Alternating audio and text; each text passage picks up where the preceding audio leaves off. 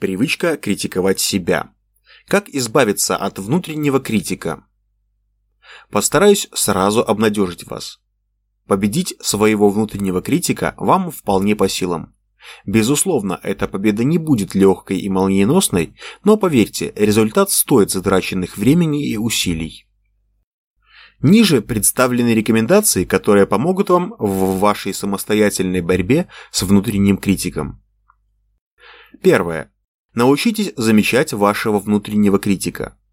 Будьте внимательны к своему внутреннему монологу, отмечайте те обстоятельства, в которых активизируется ваш критик.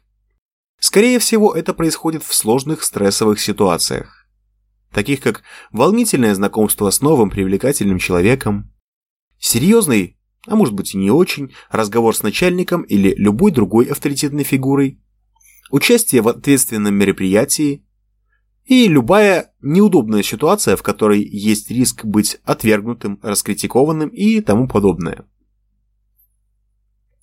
Постарайтесь выработать у себя привычку обращать внимание на то, что именно говорит вам ваш внутренний критик в подобных ситуациях, какие формулировки он использует, Научитесь определять, что именно является источником ваших переживаний.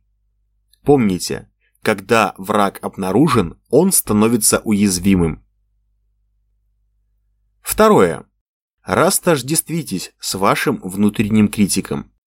Возможно, если вы уже научились внимательно слушать свой внутренний критикующий голос, вы обнаружите, что он использует определенные характерные формулировки и даже интонации – Поразмышляйте, кому может принадлежать голос, звучащий внутри вас. Быть может, вы уже когда-то слышали именно эти обесценивающие фразы. Действительно ли это вы критикуете себя в данный момент?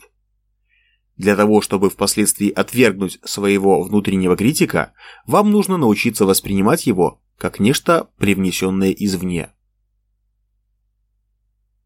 Третье. Постарайтесь понять, какие именно ваши потребности он удовлетворяет. Повторюсь еще раз. Основная сложность в работе с внутренним критиком состоит как раз в том, что в определенной степени мы в нем очень нуждаемся. Именно он парадоксальным образом в некоторых случаях помогает нам чувствовать себя комфортно и спокойно. И вот здесь как раз очень большое пространство для размышлений. От чего защищает вас внутренний критик? К чему он вас побуждает? Какие вторичные выгоды он вам дает? Ответы на эти вопросы я бы советовал письменно фиксировать и периодически возвращаться к их осмыслению. Четвертое. Найдите альтернативные способы удовлетворения этих потребностей. Это, пожалуй, самая объемная часть вашей работы. Вам придется пересмотреть ваше отношение к своим ошибкам и удачам, преодолеть страхи, связанные с отвержением и оценкой со стороны окружающих, научиться искать новые мотивы в своей деятельности. К сожалению, или счастью, здесь все очень индивидуально, и давать какие-то универсальные рекомендации достаточно трудно.